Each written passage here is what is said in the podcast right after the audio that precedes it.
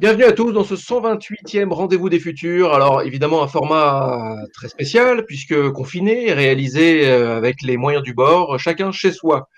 Mais vous le savez, toute l'équipe des rendez-vous des futurs a souhaité poursuivre cette aventure, qui ne seront donc pas en public, qui ne seront donc pas en direct. Merci beaucoup Jérémy, merci Jonathan et merci Sylvain pour les moyens techniques, pour le système D en action.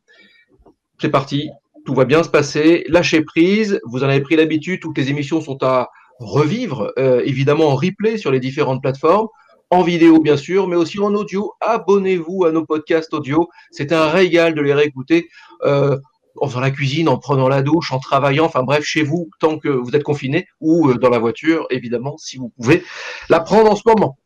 Alors aujourd'hui, on a la joie de recevoir Jean-Louis Fréchin. Jean-Louis, comment allez-vous et où êtes-vous confiné, s'il vous plaît?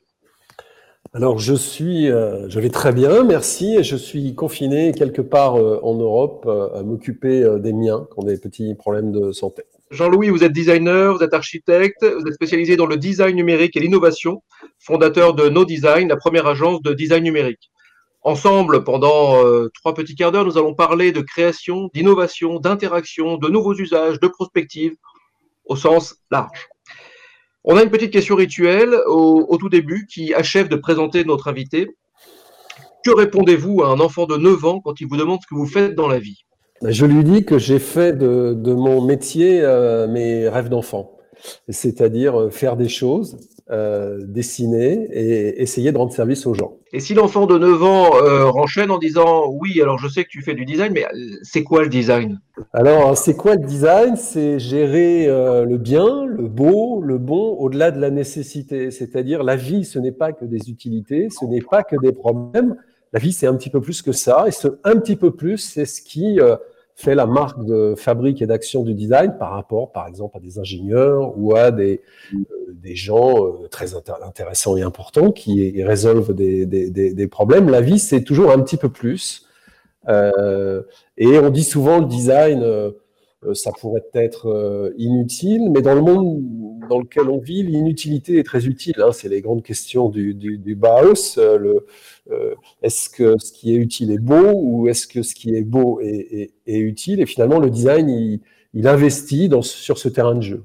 On sait qu'un parcours est fait de rencontres, une succession de rencontres, de tournants que l'on prend. S'il y en avait deux, trois là qui vous viennent, ce serait, ce serait lesquels? Des profs au, collège, profs de, de sciences naturelles physiques, profs de français et profs d'art plastique, Madame Rivière, Madame Deferral, Monsieur Tellier, qui sont vraiment des gens qui ont été euh, importants. Euh, pour moi, j'étais nul à l'école, hein. mais euh, ils, croyaient encore un petit peu dans le, bonhomme. mais les, profs, les profs à l'ENSI, Marc Berthier, que j'ai vu récemment, et, Yves Savinel et Gilles Rosé, qui ont vraiment forgé ma pratique du projet de designer, l'élégance pour Berthier et l'honnêteté du projet pour, pour Savinel et. Puis ensuite des rencontres qui m'ont permis de faire un stage au Portugal euh, dans un institut de recherche informatique qui croyait et qui connaissait ce qu'était le design. Euh, mon premier patron euh, en France, Pierre Rayman, qui a créé mon Parnasse Multimédia, le CD-ROM du Louvre, où j'ai vraiment appris mon métier à ce moment-là. Et puis, certainement, mon premier associé, Stéphane Bureau, avec qui j'ai passé mon diplôme, qui est mon vieil ami philosophique de, de, de, design. Voilà, il y en a plein d'autres, mais bon, ceux-là sont, importants. Nous, on a fait une belle rencontre dans ce projet des Rendez-vous du Futur. C'est une rencontre avec le Cube, euh, centre d'art et de création numérique à ici des Moulineaux. Et euh, une rencontre avec son président, Nils Asiosmanov, qui, euh, depuis dix ans, euh, est coproducteur de ce projet des Rendez-vous des Futurs. Nils, euh, je, vais te, ben, je vais te laisser la main. Je vais te laisser la main sur euh, le dialogue que tu vas mener. Bonjour, merci euh, Jean-Louis Fréchin d'être avec nous donc, pour ce rendez-vous du futur. donc, on va effectivement parler de votre livre tout à fait passionnant, le design des choses à l'heure du numérique. mais avant d'entrer dans le livre, j'aimerais vous poser d'abord deux questions plus d'actualité. Alors, on a vu que avec le confinement, le télétravail euh, s'est développé euh, massivement et presque naturellement, alors qu'il y avait de fortes résistances euh, il y a encore peu sur ces nouvelles modalités de travail. qu'est-ce que, quel regard portez-vous sur ce phénomène de dématérialisation massive? Et est-ce que pour le designer que vous êtes, c'est une opportunité de repenser véritablement notre rapport à l'espace physique? Tout à fait, on vit une époque importante, c'est pour ça qu'on a fait Idée pour le futur, hein, pour, pour se souvenir de toutes les promesses et de toutes les réflexions qu'on a fait pendant cette période qui oblige à, réfléchir. Euh, je dirais que c'est la première vraie crise, grande crise du numérique, du numérique euh, partagé, du numérique pour tous. Hein, euh, des gens plus experts que moi pourraient dire euh, le numérique et l'Internet, grand public, est né en 91, la guerre du Golfe, quand Cisco a, ses, ses, ses, hubs, mais on était dans le réseau. En termes d'usage, c'est la première crise du numérique, et tout ce qui était possible est devenu réalité. Euh, le télétravail, euh, le e-commerce pour des tout petits commerçants de quartier, euh, la création de valeur autrement, moins de, moins de la, fameuse non-mobilité rêvée de tous les experts des problèmes des villes qui disent souvent faut pas mettre plus de bus, plus de trains, mais il faut plutôt circuler moins. Bon, bah, la non-mobilité, on l'a expérimenté quelque part, la nécessité nous a permis de valider un certain nombre d'options, d'hypothèses, de réflexions, de possibles qui étaient là, mais que par paresse on n'utilisait pas.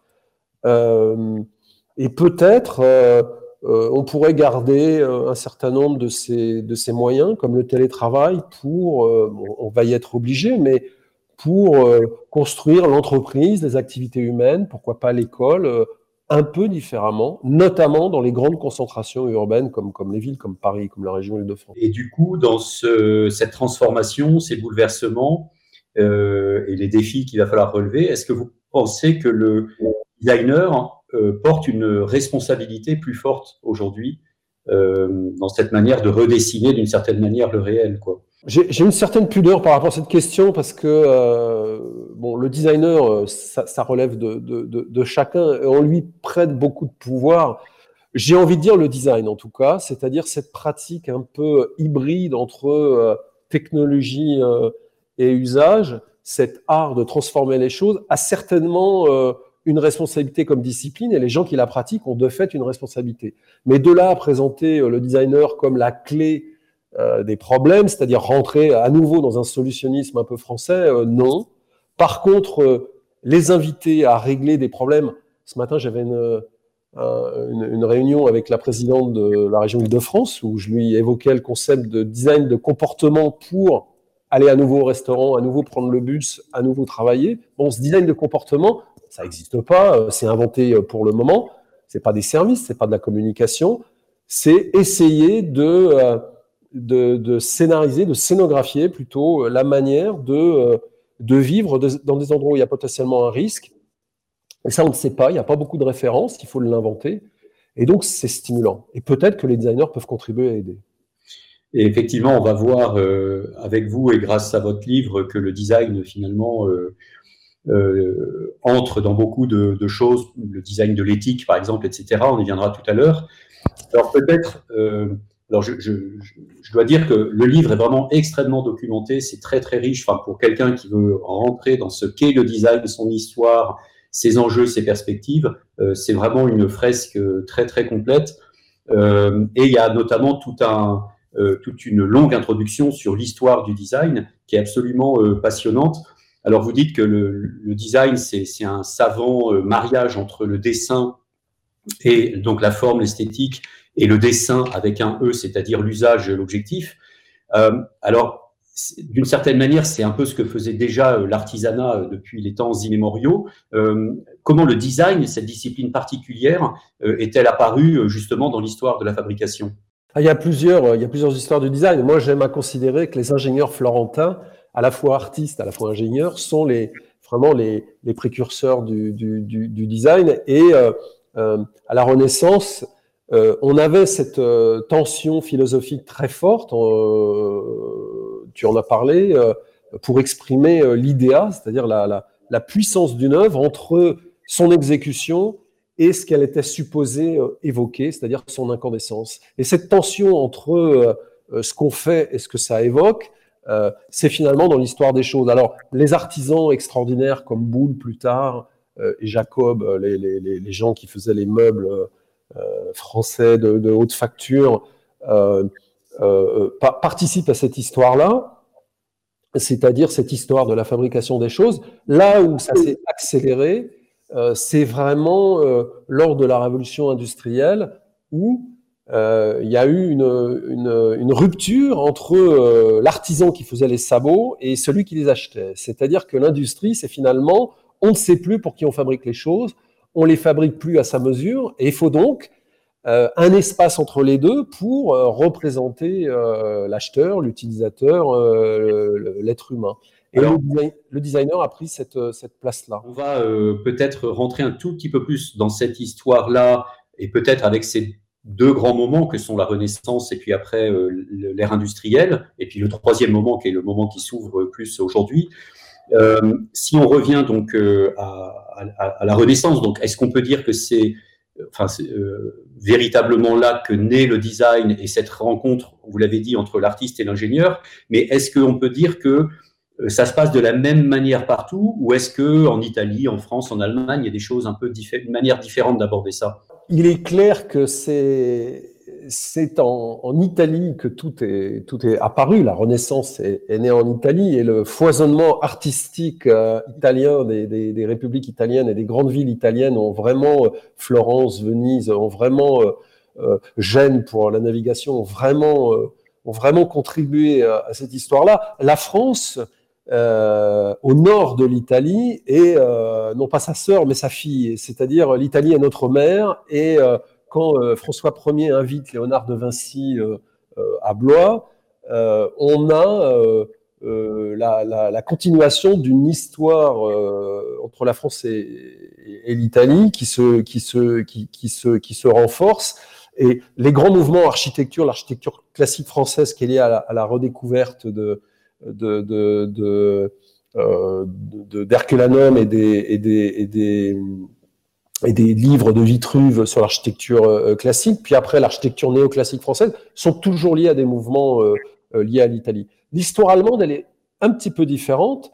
Euh, L'Allemagne, d'abord l'Allemagne telle qu'on la connaît aujourd'hui, c'est ça n'a rien à voir avec avec le Saint-Empire romain germanique et, et, et, les constructions géographiques initiales, mais L'Allemagne, c'est un petit peu différent. J'aime souvent à dire qu'on dit, voilà, la France a une tradition euh, euh, d'artisanat d'art extraordinaire, qu'on a les meilleurs ébénistes. Bon, on a importé tout ça des pays hanséatiques, c'est-à-dire des pays du nord de l'Europe, euh, la Flandre, Bruges, la Hollande, les, pays baltes, etc., pour, pour et ça a été voulu par Colbert, entre autres, pour avoir euh, des, des, des, des savoir-faire de haute facture et de haut niveau. C'est-à-dire qu'on n'est pas né avec notre tradition des métiers d'art absolus sur lequel on s'arc-boute euh, aujourd'hui. Donc ça, on l'a plutôt euh, accueilli des métiers du nord de, de, de,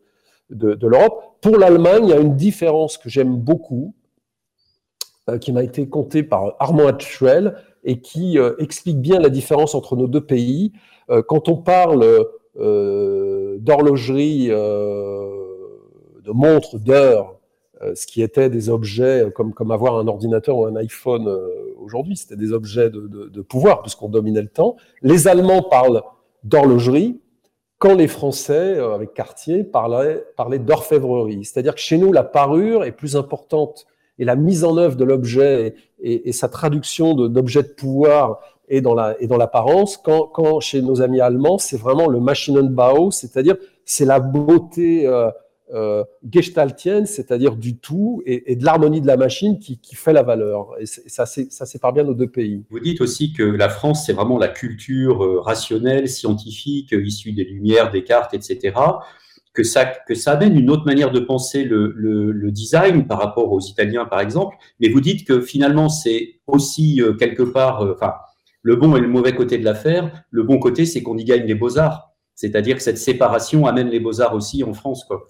Alors, euh, pour expliquer à mes étudiants simplement, je dis souvent, euh, l'Allemagne est notre papa et l'Italie est notre maman. Donc, on est vraiment un pays intersection entre ces deux grands pays de, de, de, de conception, euh, avec des, des échanges philosophiques puissants euh, avec les Allemands. Jacques Vienno disait, bon, les Allemands sont sympathiques dans le design, mais ils parlent toujours de philosophie. Quant aux Italiens, ce ne sont que des architectes, donc ils ne s'intéressent pas euh, au design.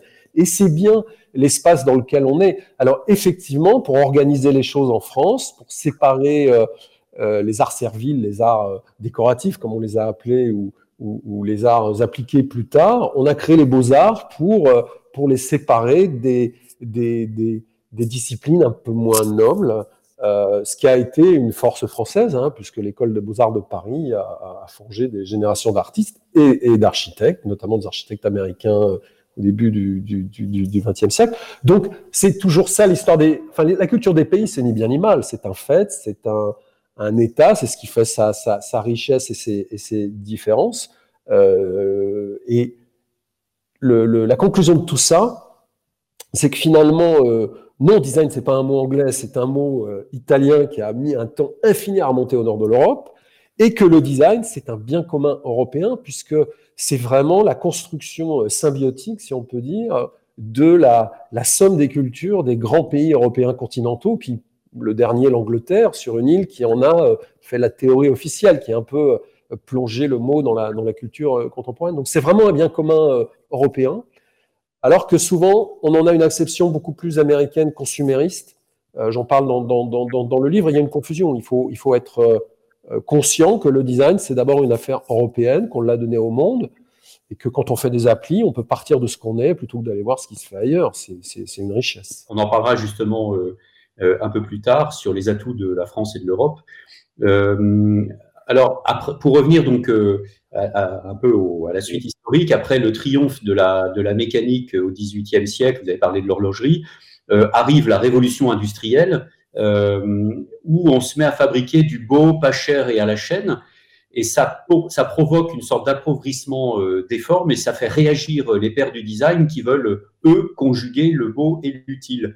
Est-ce qu'on peut dire qu'il y a une bagarre qui va commencer et qui va durer un certain moment entre l'industrie et quelque part le capitalisme et le design? Alors oui, il y a une tension euh, énorme. La première de ces tensions, c'est un moment très euh, identifiable. J'ai plus la date exacte, mais c'est l'exposition universelle de Londres. Euh, le bâtiment est formidable de Paxton, euh, une serre gigantesque, et où William Morris constate que oui, les bienfaits de l'industrie sont intéressants pour, pour, pour, pour, les petites gens, mais que ce qu'on leur propose est épouvantablement moche. C'est-à-dire qu'on essaye de reproduire industriellement des objets du passé, des machines à coudre avec des feuilles d'acanthe, etc., etc. Et là, euh, Maurice est, vraiment, euh, euh, comment dire, déçu et pense que la solution, c'est pas forcément une esthétique en adéquation avec les moyens de production. Lui s'intéresse plutôt à la condition de travail des ouvriers. Le, le, design est engagé, il est politique, il est social, et William Morris vraiment dès les débuts du design, s'intéresse aux conditions de production. William Morris, qui est le fondateur du, Labour anglais, du Parti socialiste anglais, c'est intéressant. La question de l'esthétique, elle sera euh, aussi traitée par Ruskin, un, disciple de Morris, euh, en mode un peu nostalgique, c'est-à-dire de résistance, intéressant, mais un peu de résistance. Là où les choses vraiment sont passionnantes, c'est euh, c'est euh, alors en France, étonnamment, en 1886, euh, Marius Vachon, un inspecteur des beaux-arts, qui fait le rapport gallois de l'époque, c'est-à-dire sur la crise industrielle qu'on vit en France après la guerre de 70, cet inspecteur des beaux-arts fait un rapport entre euh, la situation de la France, de l'Allemagne et de l'Angleterre. Et comme d'habitude, on est très en retard en France. Les Allemands sont très en avance, les Anglais sont très en avance, les Anglais très pragmatiques, les, les Allemands avec une production absolument exceptionnelle. Et Marius Vachon, un peu avant tout le monde, théorise le design en disant euh, bah, il faut concilier finalement euh, les marchands et les artistes. Il faut apprendre à faire les choses bien dans les écoles de fabrique. Il invente les écoles, les premières écoles de design, les écoles d'art industriel, comme on les appelle. Il y en a une à Saint-Étienne. Euh, il invente les musées euh, d'art et d'industrie. Il y en a un magnifique à Saint-Étienne. Il y en a d'autres en France, mais celui de Saint-Étienne est absolument sublime. Et donc, il y a un petit côté précurseur.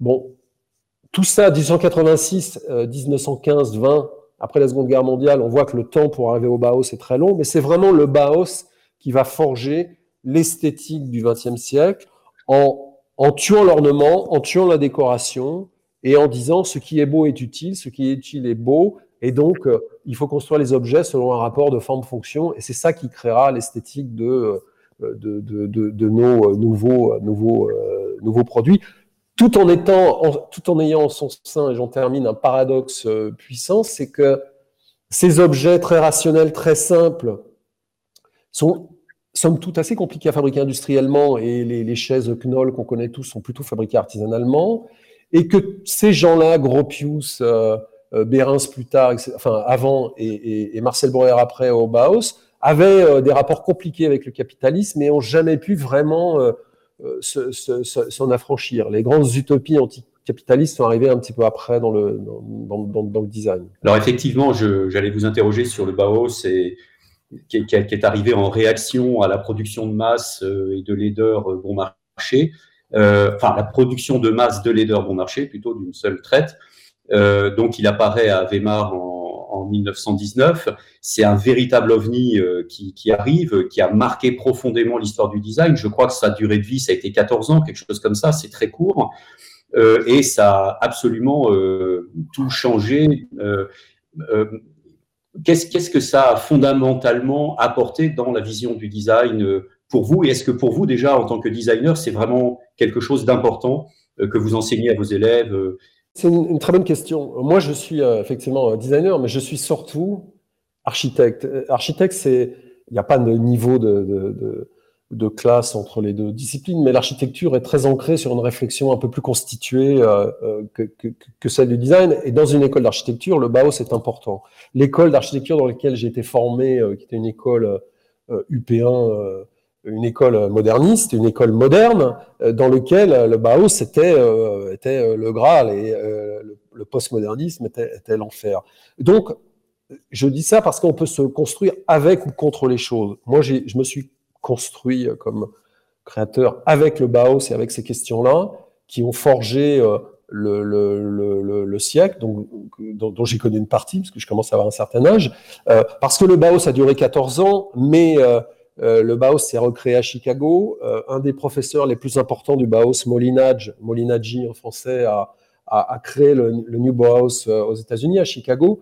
sa pensée a beaucoup irrigué la, formation du design. Le style international, tous les professeurs du Bauhaus, notamment Miss Van der Rohe, ont construit aux États-Unis euh, sur la, continuation du mouvement du Bauhaus, euh, donc le, style international. Donc c'est quelque chose qui a énormément poussé. On peut ne pas être d'accord avec ce, rationalisme extrême, euh, si je parle de Le Corbusier, ce purisme, euh, mais il a structuré une pensée contemporaine de la, de la conception et il a donné vraiment un espace aux architectes et aux designers en Europe, pas du tout aux États-Unis, parce que les États-Unis ont une double histoire du design, celle des, des Allemands du Bauhaus qui sont arrivés aux États-Unis et des quelques classiques américains qui les ont euh, accompagnés avec un peu plus de moelleux et de vie, et puis, euh, c'est ouvert aux États-Unis l'histoire du design consumériste, qui a une vraie rupture dans l'histoire du design, une vraie. Euh, si le design européen était plutôt philosophique, le Bauhaus était un lieu de pensée euh,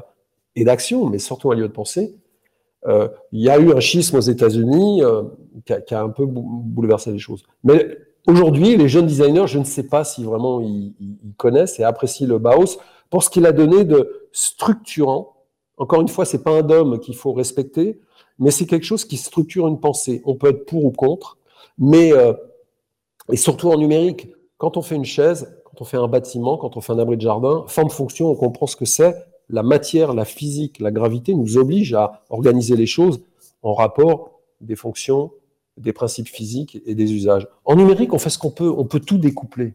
Donc, euh, une de mes forces, et un secret que je révèle aujourd'hui, c'est cette culture de la, de la fonctionnalité et des formes qui, quand je fais des interfaces, j'ai ce principe d'organisation euh, que je me force à appliquer, même si je pourrais faire absolument ce que je veux, parce que le numérique permet de faire à peu près n'importe quoi. Mais euh, j'essaye de construire les choses dans un espace culturel qui est le nôtre, européen. Euh, bon. On va arriver sur votre spécificité qui est effectivement notamment le numérique, sur lequel vous travaillez depuis longtemps. Vous êtes un des pionniers du numérique. Mais avant ça, juste pour terminer sur le XXe siècle et arriver donc à l'informatique, peut-être euh, ce que vous dites, ce que vous racontez très bien dans le livre, c'est que finalement, après l'histoire du Boos, il y a plein de mouvements euh, qui arrivent. Euh, le mouvement futuriste en Italie, le contre-design, il y a des manifestes, il y a des happenings. en fait, c'est une vision du monde qui, qui veut s'incarner aussi dans le, dans le design. L'arrivée de l'artiste marchand, dont vous avez aussi parlé tout à l'heure avec les écoles d'art industrielles.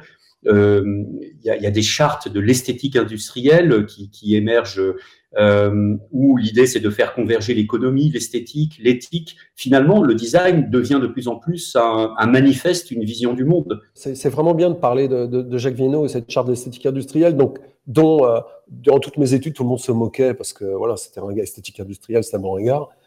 Euh, je reviens aux États-Unis. Euh, Raymond Loewy, euh, Belgédès, Dreyfus et Brooke Stevens euh, inventent le design consumériste. Euh, euh, Detroit, les voitures euh, renouvellent euh, le, style tous les ans, donc on décorrèle les fonctions de la forme, hein, c'est vraiment du style.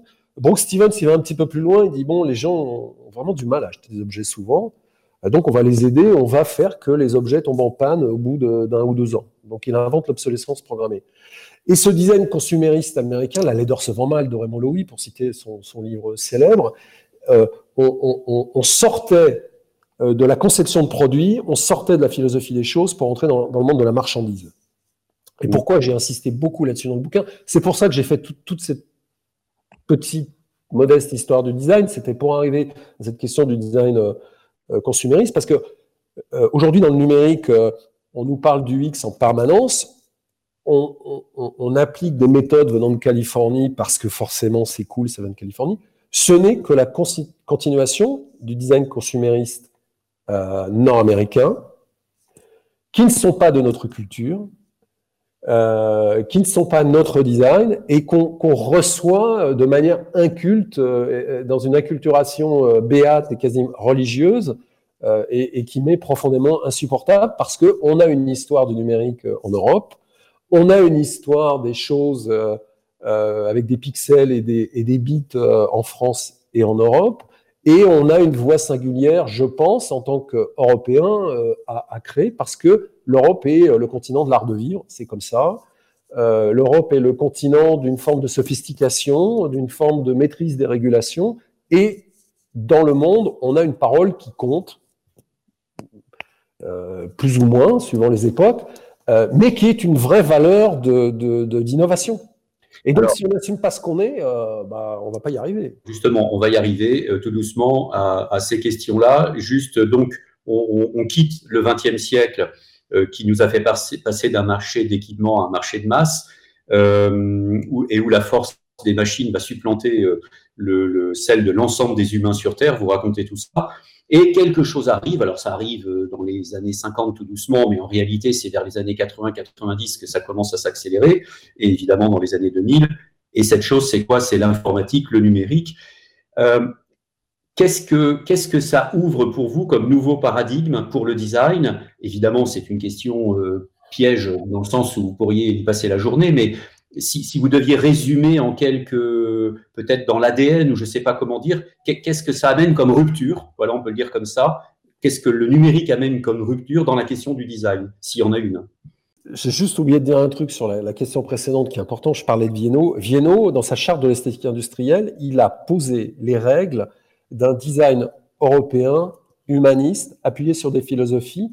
Et il a créé cette charte lors de la création des sociétés mondiales de design, l'ICSID, face aux Américains, pour essayer de contrebalancer, euh, on était en plein plan Marshall, hein, ce qu'allait nous, nous, nous, nous, tomber dessus euh, parce qu'avec l'argent arrivaient des, des, des, modes de pensée.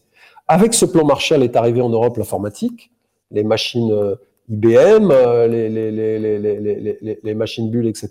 Alors, ce qui est très intéressant, euh, c'est que quand j'étais euh, à l'école d'archi, euh, je me disais, mais je suis pas né à l'époque du Bauhaus, mais qu'est-ce que c'est triste, mais qu'est-ce qu'on s'emmerde à l'école, il n'y a pas de grand mouvement, le postmodernisme c'est une réaction euh, un peu misérable au grand mouvement puissant du modernisme, je suis vraiment né à la mauvaise époque. Et puis, dans cette école d'archi, il se trouve qu'il y avait des architectes pionniers, puisque l'architecture graphique en France est née en partie à l'architecture, CIMAD, UP6, dont certains profs étaient à UP1, je me suis retrouvé dans un cours d'informatique. On m'a dit voilà, tu veux dessiner, il bah, faut faire des programmes. Et ça a été d'une douleur sans nom, je n'y arrivais pas, j'étais nul, enfin bref, mais fascinant. J'arrive à l'ENSI, je vois le Mac. À l'ENSI, il y a eu les premiers Mac français offerts par Jean-Louis Gasset. Et là, c'était l'inverse, et tout à coup, bonjour, tu veux dessiner, tu mets la disquette, tu fais un dessin, tu l'imprimes, terminé. Et là, je me suis dit quand même, il y a quelque chose qui change. Alors, au début, bien sûr, j'ai regardé la machine pour ce qu'elle était, euh, dessinée par Folk Design, la légende des signatures à l'intérieur. Mais très rapidement, en un mois, c'est le génie de ces logiciels et de l'intelligence de la machine. Euh, tous les logiciels différents avaient le, même aspect. Alors que sur mes machines de l'école d'archi, c'était à chaque fois différent. Bon, je me suis dit, il y a des gens qui ont pensé à ça. J'ai un peu cherché. J'ai pas trouvé grand chose ça m'a intéressé. Et puis, euh, l'accélération violente sur cette question numérique, après la, découverte du Macintosh, c'est l'opportunité de faire un stage au Portugal dans un institut de recherche informatique qui connaissait le, design et qui était sur des travaux sur les réseaux Ethernet, sur les modems programmables multiprotocoles, euh, qui, bien sûr, n'étaient pas encore sur le web, mais dialoguaient avec le monde entier via des FTP ou des, ou des, use groups. Et j'ai découvert un monde et euh, on m'a d'abord posé des questions de boîte, la boîte du modem, la boîte du routeur, et puis très vite, on m'a posé des questions de logiciel. Et euh, à la fin de cette année, je ne dessinais plus que, que du, du, logiciel. J'avais jamais appris à l'école à dessiner des logiciels. Hein. Euh, J'ai vraiment découvert euh, un monde. Et je dis souvent que le Bauhaus a été la révolution esthétique de la révolution industrielle. le numérique n'a pas eu cette révolution esthétique parce que ça s'est fait sous, la, sous le régime de la contrainte et de la, de la, rapidité. Et le, le, volet consumériste américain, euh, puisqu'il fallait des clients, on, a trouvé la solution de transformer des machines incompréhensibles en des machines que des gens pouvaient acheter. Donc on a fait ça dans, un, dans une modalité euh, non pas de, de, de, de partage de, de, cette puissance, mais plutôt de, encore une fois, d'une vérité marchande. Et le web a encore accéléré ce mouvement. Donc, la, la, la question esthétique finalement du numérique n'a été traitée que par les artistes, que par que par l'art numérique. Fred Forrest, par exemple, que vous citez. Oui, euh, euh, Fred Forrest, mais euh, aussi euh, Lévy, Balp, enfin beaucoup de gens de Paris 8 qui ont été vraiment extrêmement intéressants. Quand on débarrasse du, ça peut faire peur, Paris 8. bon, c'est, mais quand on va voir les travaux, quand on va voir les, les, les, les, les, les œuvres et ce qui les, les, les sous-tendent, le rapport entre euh, art technologie, euh, c'est pas c'est pas une clause de style, c'est pas un mot valise, c'est vraiment quelque chose d'intéressant. Un peu le cube aussi, hein, sans, sans flagornerie. Il y, a, y a quelques espaces en France qui ont été vraiment euh, euh, structurants, qui ont aidé, qui ont posé des questions, qui ont piqué des gens comme moi. Euh, et puis, euh, certainement également, euh, l'espace de la philosophie des sciences humaines qui ont vite posé des questions, par habitude de poser des questions, et quelques acteurs de la société civile comme la FING, le CUBE, enfin des associations qui ont fait plus que leur rôle pour, pour créer une culture qui, est, qui était absente. Hein. Et les écoles de design en tant que telles étaient quand même relativement en retard sur le sujet. Euh, bon, le, le numérique, c'était Photoshop, Illustrator pour continuer à faire ce qu'on faisait autrement, quoi. Mais pas euh, en, en, en, tant qu'objet d'étude en tant que tel, en tant que finalité. Vous avez cité euh, des, des, gens des, comme euh, Balp, Boissier, Fred Forrest, euh, Benayoun et plein d'autres artistes, chercheurs. Maurice, bien sûr. Oui. qui, ont, qui ont vraiment défriché ces nouveaux territoires numériques. et effectivement, au Cube, on s'est beaucoup inspiré de leurs travaux, ça nous a beaucoup nourri euh, également. Quoi. Et on a fait pas mal d'expositions aussi autour de, de, leurs travaux. D'ailleurs, je signale que nous avons eu l'occasion de travailler ensemble à plusieurs reprises, et notamment, moi, je garde un, un, un, un merveilleux souvenir de, alors je ne sais plus quel était son nom exactement, mais ce papier peint augmenté que vous avez installé dans une salle de pratique créative numérique du Cube et qui portait, c'est un papier peint qui pouvait donc dans lequel on pouvait télécharger en fait euh, numériquement les travaux qui étaient euh, réalisés dans cette salle par les praticiens. Et donc, ce papier peint portait la mémoire finalement de toute cette créativité.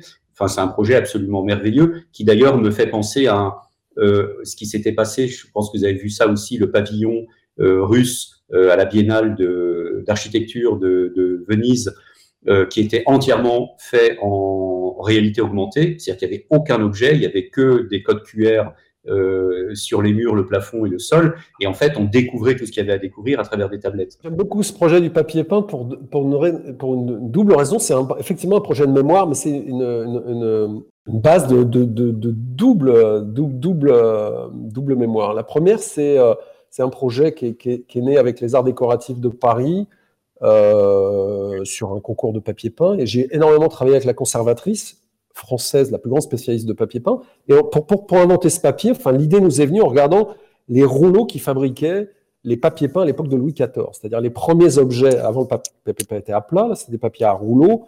Forcément, le papier à rouleau, c'est un motif euh, réplicable. Donc tout, le jeu pour un designer, c'est de faire des motifs non réplicables. Bon.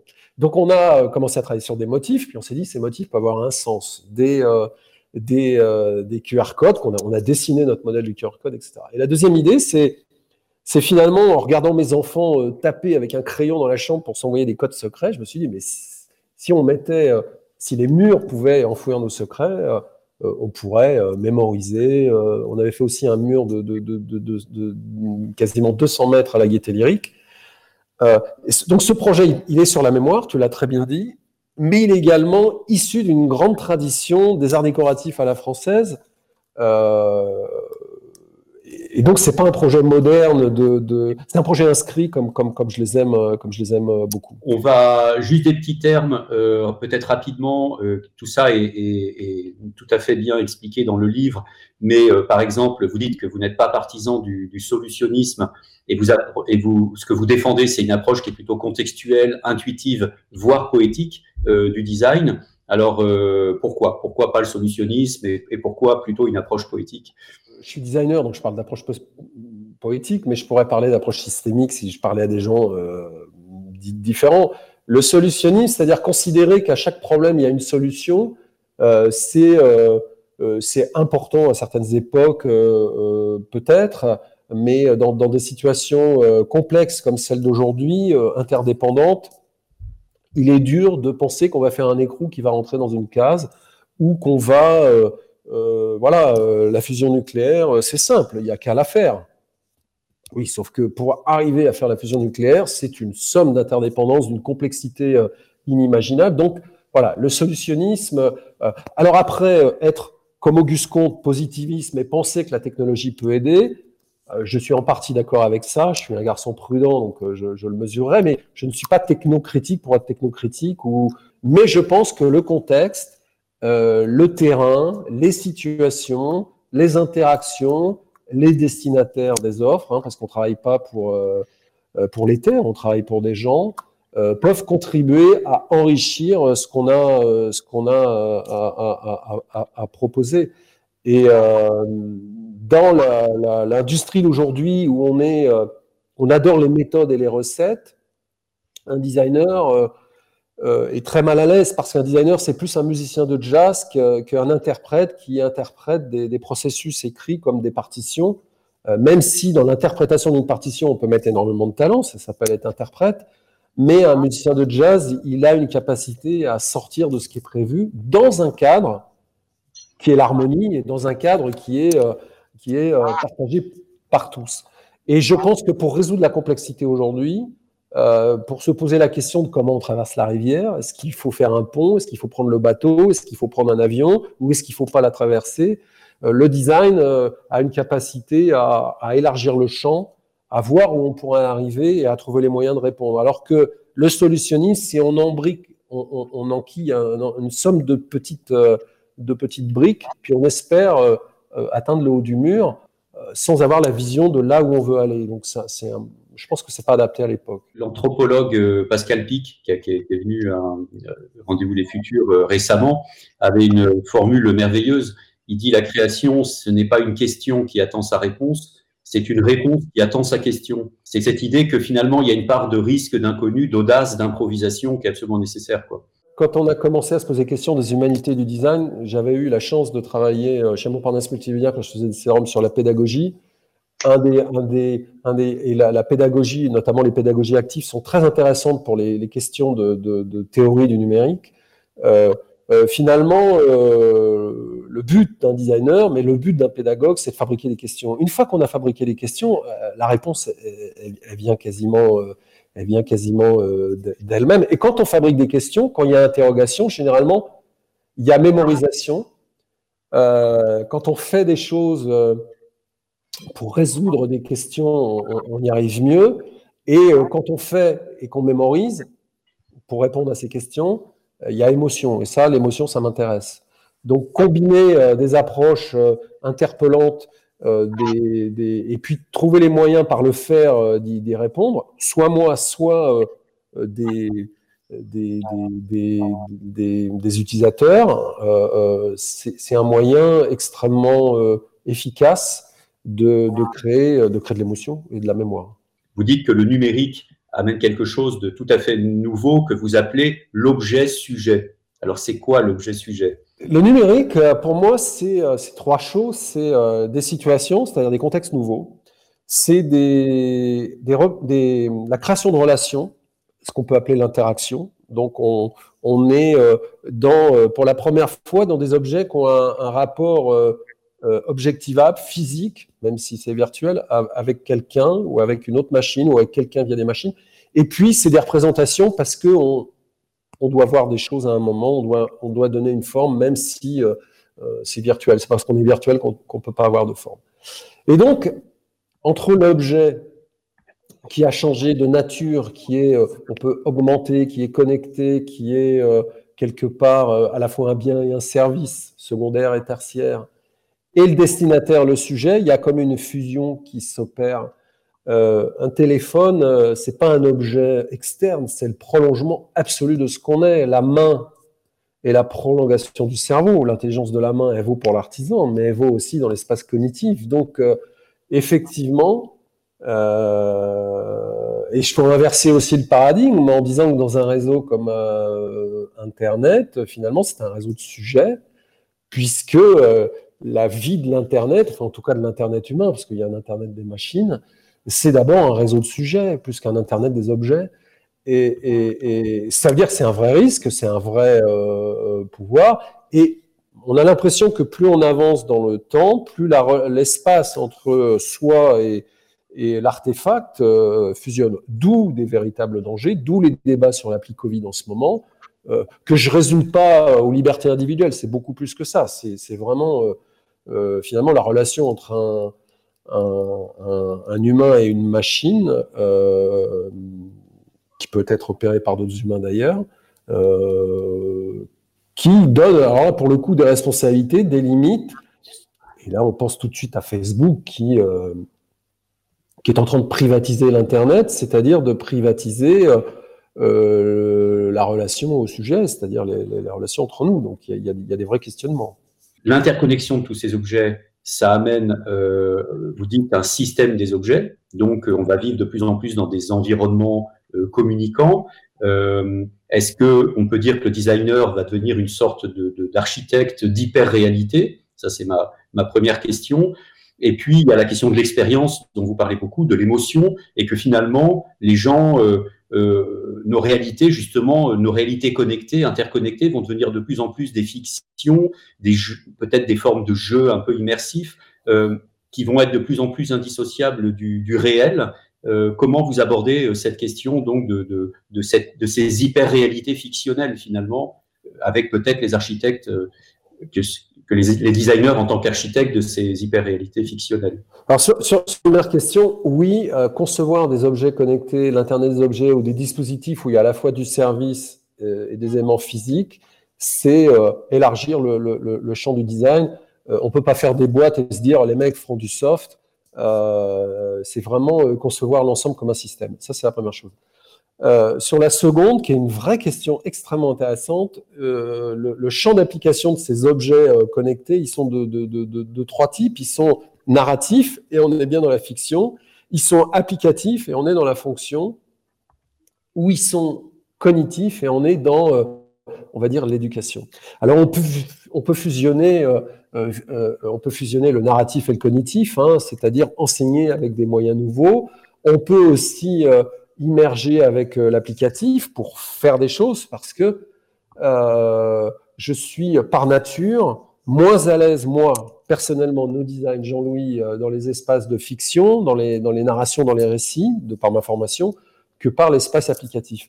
Moi, en tant que designer, je convoque l'émotion par la capacité que je donne aux gens de faire des choses. Et quand on fait des choses, on se souvient, et quand on se souvient, on mémorise, ce que je disais tout à l'heure. Donc ça, c'est mon espace. Je suis plus à l'aise à fabriquer des outils, des méta-outils, ce que j'appelle du méta-design, c'est-à-dire des, de, de, de, proposer des dispositifs aux gens qui leur permettent de faire des choses eux-mêmes. Ça, c'est vraiment ce que j'adore. J'étais dans une conf à, à Laval Virtual récemment, qui a, qui a été organisée virtuellement.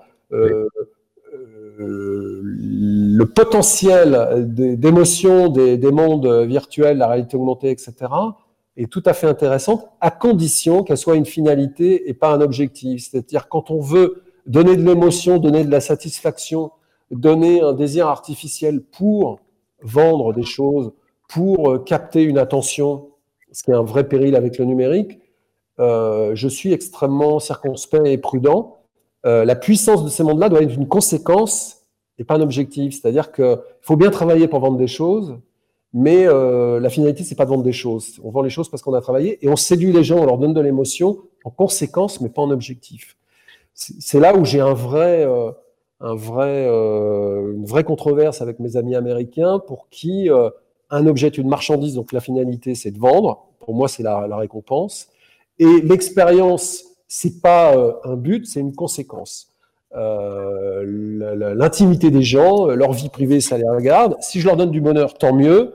Mais c'est pas ça que je vais courir, parce que sinon je fais comme les rats, je leur donne des stimuli et puis, et puis tout va bien. La captologie américaine, j'en parle dans le bouquin.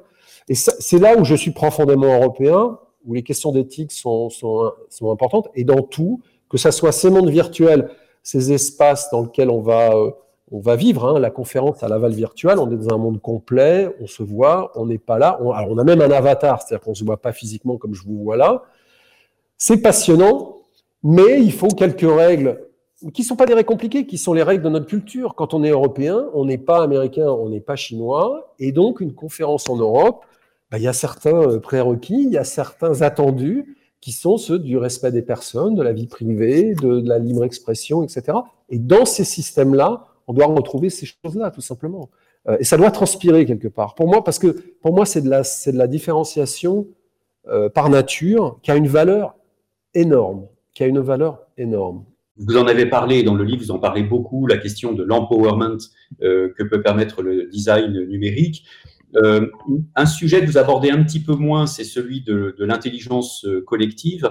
Est-ce que il y a une question autour du design de l'intelligence collective. Est-ce que c'est un enjeu pour vous euh, euh, du design? Alors, c'est une vraie, une vraie question compliquée. Pour être tout à fait honnête et transparent, euh, l'intelligence collective, pour moi, c'est un long champ de déception depuis, depuis, depuis toujours. ça a commencé avec les premières études sociologiques en architecture, passionnantes, et puis on a voulu forcément, parce que la limite était proche, impliquer les gens. Alors, il y a eu des organisations spontanées comme l'autoconstruction, les, castors ou la, promotion coopérative. Euh, dans le numérique, euh, euh, on a un peu accéléré ça et, et, et j'ai jamais vu de résultat vraiment passionnant. Par contre, on ne peut pas faire sans les gens. Et donc, l'équation à résoudre, elle est d'une complexité hallucinante. Et moi, j'ai plutôt, en ce moment, des envies très fortes, euh, des envies et des pratiques, de collaborer avec des, tiers acteurs euh, qui sont des prismes et des filtres entre les gens et ce qu'on peut faire pour eux, qu'on appelle des sociologues. Enfin, c'est pas nouveau, mais euh, il est important de dire que ça existe. Des anthropologues qui ont des, perspectives un peu plus longues. Euh, euh, créer de la connaissance en rencontrant, bien sûr, les gens, en les écoutant, en conversant avec eux, plus qu'en les écoutant, pour créer de la connaissance, mais euh, la synthèse, elle est, euh, elle est portée forcément par un point de vue à un moment. Donc je crois à la connaissance créée, fabriquée en rencontrant les gens, je crois à la puissance de la sociologie, de l'anthropologie, parce que voilà, il y a des méthodes, il y a une rigueur, il y a une constante, etc. L'outil politique de démocratie participative que sont devenus ces choses-là pour faire des logiciels dans les mairies, dans les villes, dans les régions, euh, c'est euh, assez déceptif, c'est de la sous-sociologie, donc voilà, je préfère faire de la sociologie de qualité que de, que, tomber là-dedans, et, ça nous fait perdre du temps pour des bonnes raisons, mais avec des mauvaises réponses. Voilà. On peut pas faire sans les gens, mais les méthodes d'intelligence collective qui nous permettent de vraiment de, de, de, de L'open source, pour moi, c'est des forks, des forks et des forks et des forks. Voilà, c'est que des séparations, c'est que des divorces. Euh, ça veut dire que c'est un des plus grands défis humains, l'intelligence collective. Alors bien sûr, je suis pour. Moi, je ne suis rien tout seul mais euh, les conditions euh, de, les conditions de optimum de, réussite sont pas sont pas encore là. Alors il y a toujours des contre-exemples, hein, bien sûr. Vous connaissez la formule si vous voulez changer le monde, ne cherchez pas à changer les gens, changez les outils. Et d'une certaine manière, c'est peut-être le design en transformant les outils de l'intelligence collective qui va nous amener à ça. Peut-être, peut-être. Peut-être. Il y a, beaucoup c'est pour ça qu'il y a beaucoup de gens de l'open source qui travaillent sur les, les, grands algorithmes démocratiques et les grandes, les, grandes visions de, de, de, démocratiques ou de scrutin pour, pour voir comment effectivement euh, euh, avoir, euh, faire ressortir des consensus. C'est passionnant, hein, c'est passionnant, mais c'est c'est instable et, aujourd'hui c'est devenu des, mots valises et des injonctions un peu vides de leur sens. Euh,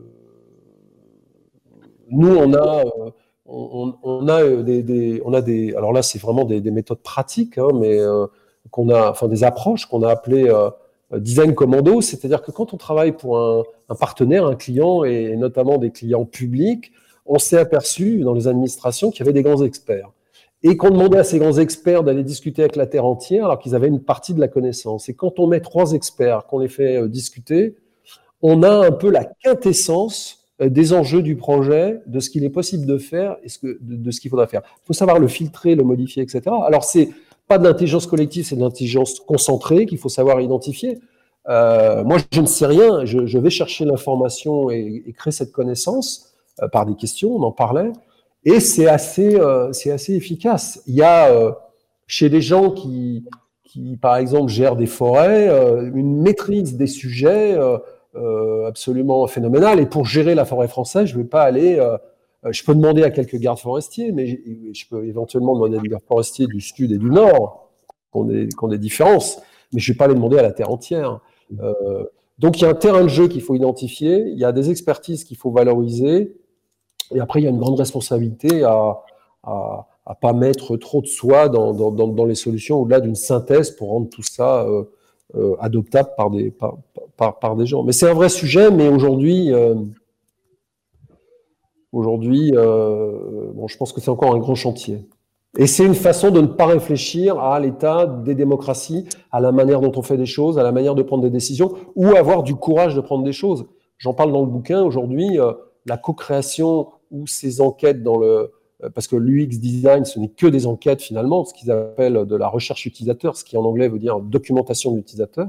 Euh, je pense qu'on a aussi un rôle de, de, euh, de franc-tireur et d'être dans ce que j'appelle l'esthétique de la proposition, c'est-à-dire à un moment mettre des choses sur la table qui répondent à des enjeux qui sont là et qui essayent d'être dans le dans le dans, dans, dans, dans l'harmonie de l'époque. Merci Jean-Louis, merci Nils. Euh, Jean-Louis, je vous présente Laura, Laura Plisson, qui est, euh, comme de bien entendu, également chez elle et confinée chez elle, et qui va nous proposer euh, une petite chronique, un petit, zoom sur une création artistique, me semble-t-il, Laura.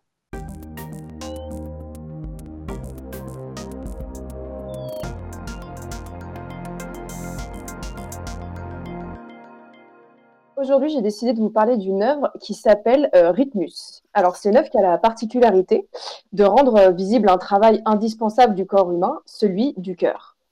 Alors, cette installation, elle permet de visualiser les battements du plus précieux de nos organes grâce à la disposition circulaire de 32 totems lumineux.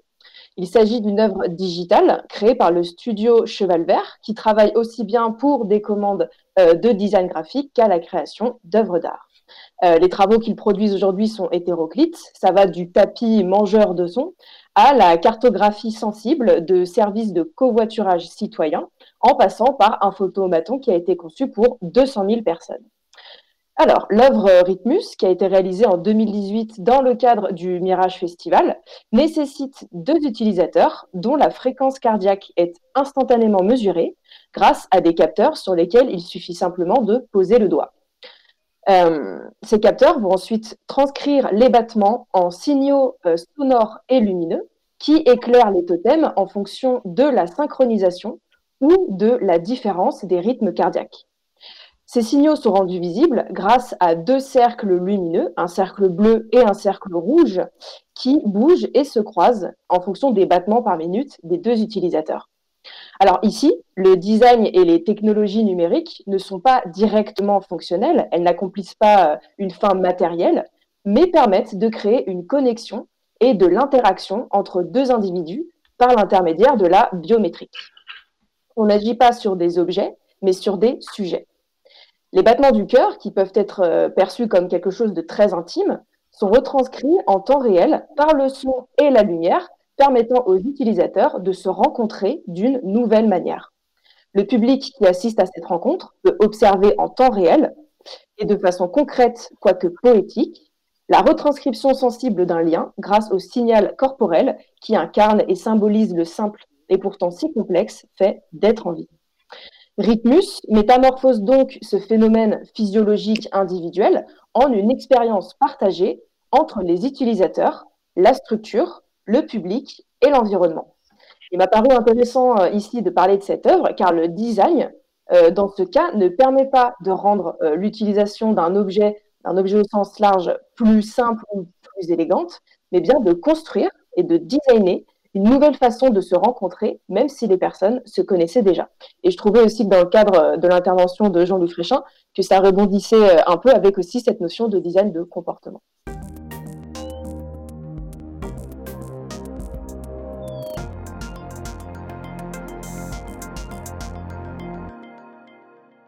Merci Laura. Jean-Louis, je vous ai vu euh, très concentré et très appliqué dans votre écoute. Est-ce que vous avez une, une réaction, Cheval Vert, vous les connaissez Oui, Cheval Vert, je les, je les, connais. On a failli travailler ensemble, ça n'a pas pu se faire. Et ils sont professeurs dans une école que j'aime beaucoup, qui est l'Estade d'Amiens, qui est une superbe école de, de graphisme française, la meilleure, hein, je crois même.